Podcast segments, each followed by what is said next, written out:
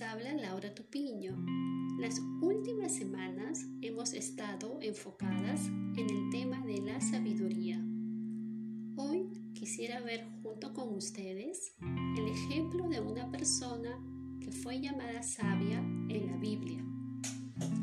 Se trata de José, cuya historia encontramos en el libro de Génesis, capítulo 30, donde narran su nacimiento y capítulos 37 al 50, donde encontramos el resto de su historia. Conocer cómo este joven adquirió sabiduría y cómo la puso en práctica nos ayudará a aprender de él y encontrar también formas de aplicar la sabiduría a nuestras propias vidas.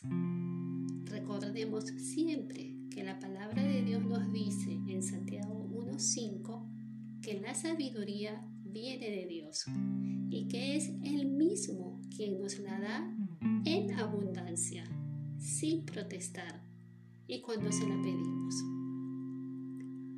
Para comenzar, vamos a ver una parte de la historia de José. José fue el decimoprimer hijo que tuvo Jacob cuando él ya estaba en su vejez.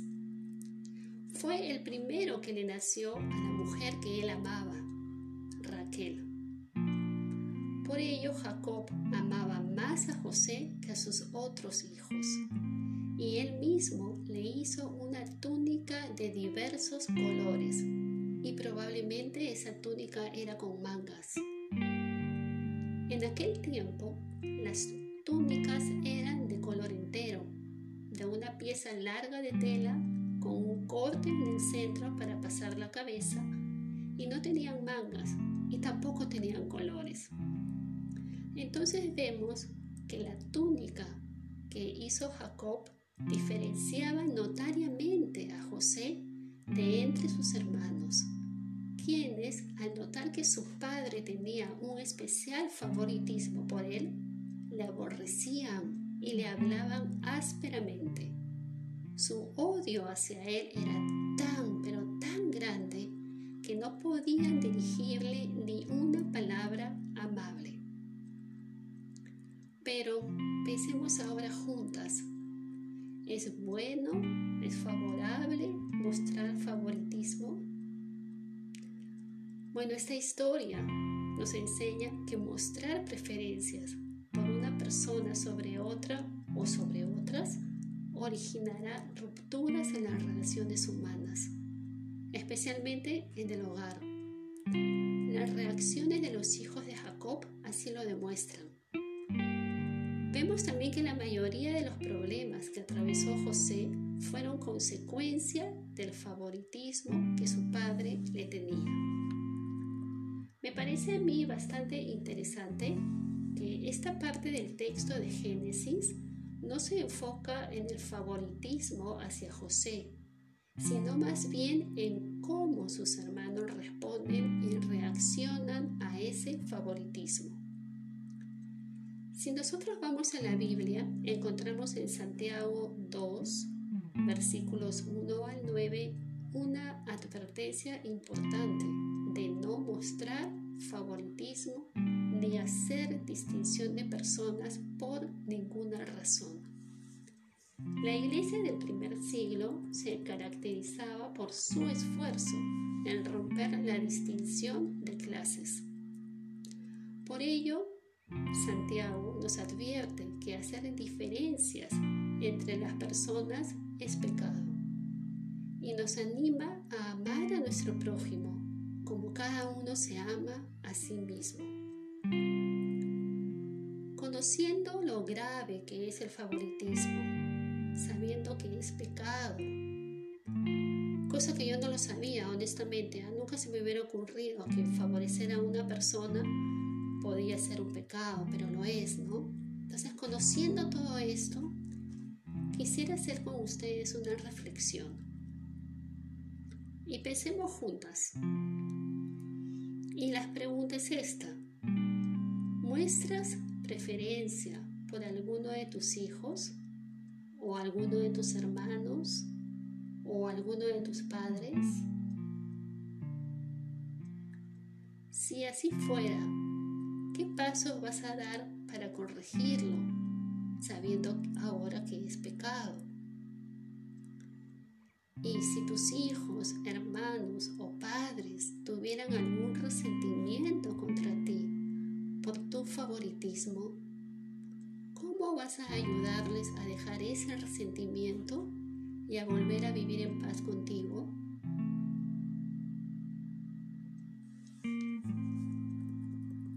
No solo el favoritismo perjudicó la relación entre José y sus hermanos.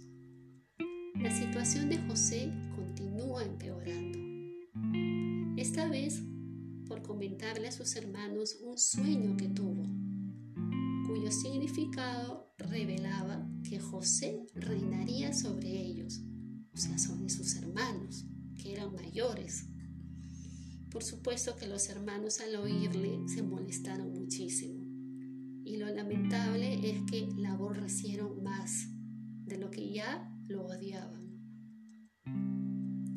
La relación entre estos muchachos estaba lejos de mejorar y se deterioró mucho más cuando José relata a su padre y sus hermanos un segundo sueño que tuvo, el cual revelaba que él reinaría no solo sobre sus hermanos, sino también sobre su padre y su madre.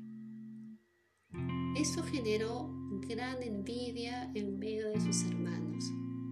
Y Jacob también se molestó mucho y terminó reprendiendo a José por su sueño y por contarlo.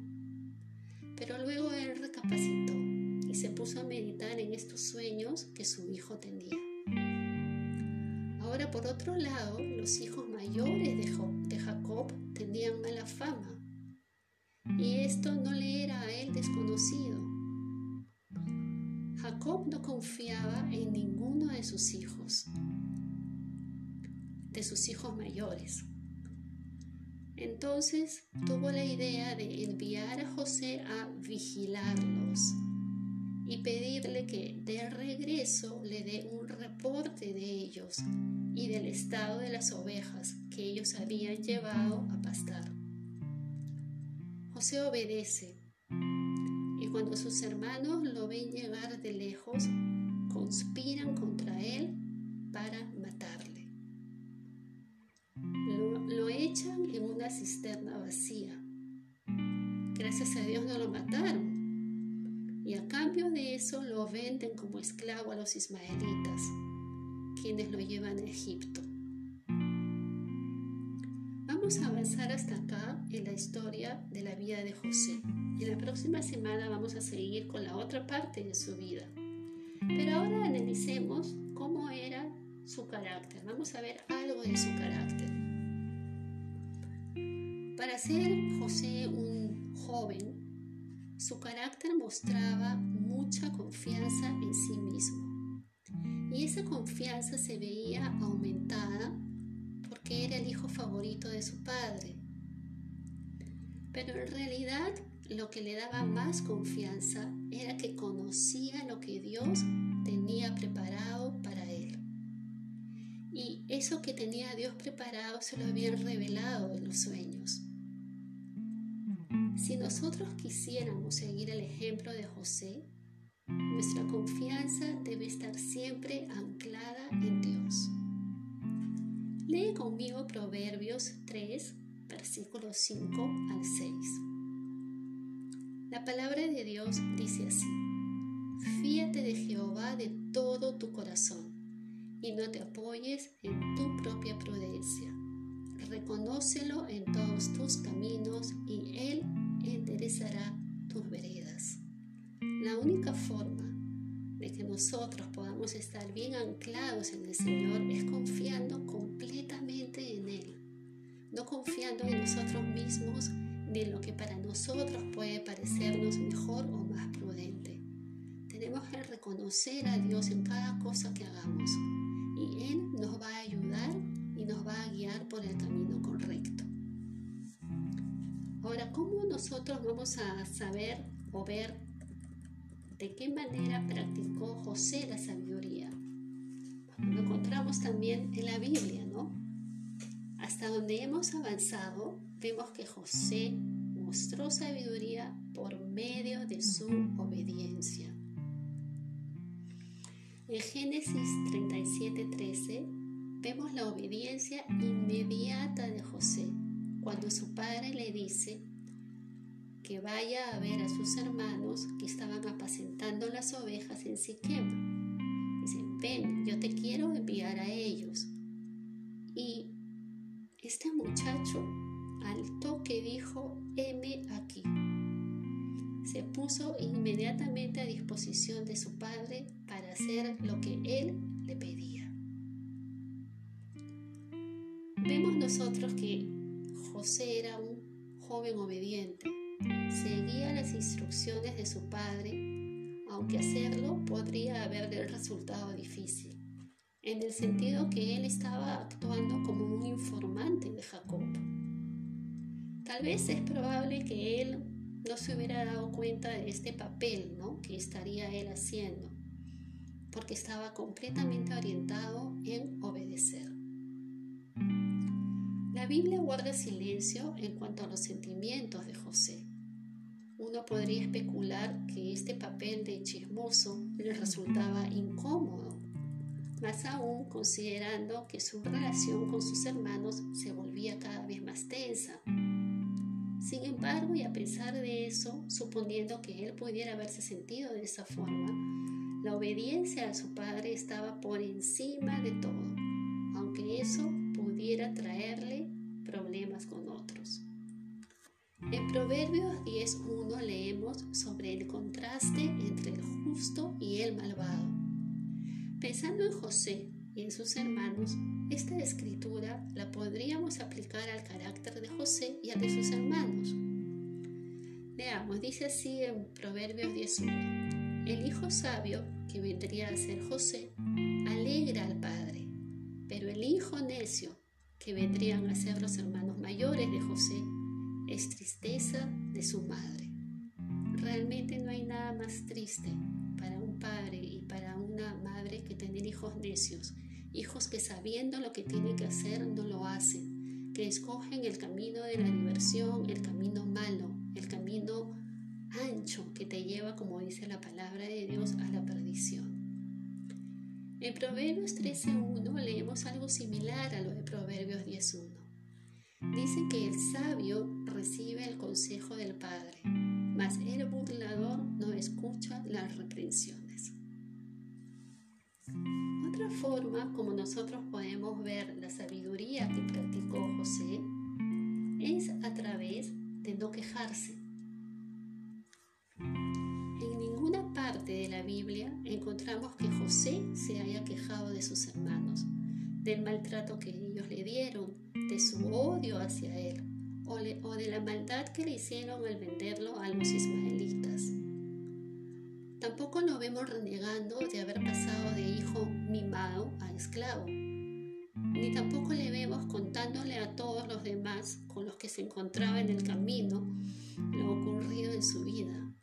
Simplemente no se quejó, guardó silencio. Y esto en verdad Guardar silencio es una gran virtud. Probablemente él no quería que todos se enteraran que sus hermanos lo habían vendido, pero sea lo que fuera la razón, él guardó silencio. Pero vamos a ver por qué no se quejaba. Con tantos padecimientos, ¿se habría vuelto tal vez un conformista? ¿O tal vez habría perdido el interés por la vida? En realidad, la fortaleza de José para continuar adelante estaba en su Dios, en nuestro Dios, Jehová, que le había revelado en esos sueños que molestaron tanto a sus hermanos, que él gobernaría sobre sus hermanos, su padre y su madre. Esa promesa que vino de Dios lo mantuvo firme hasta el final de sus días.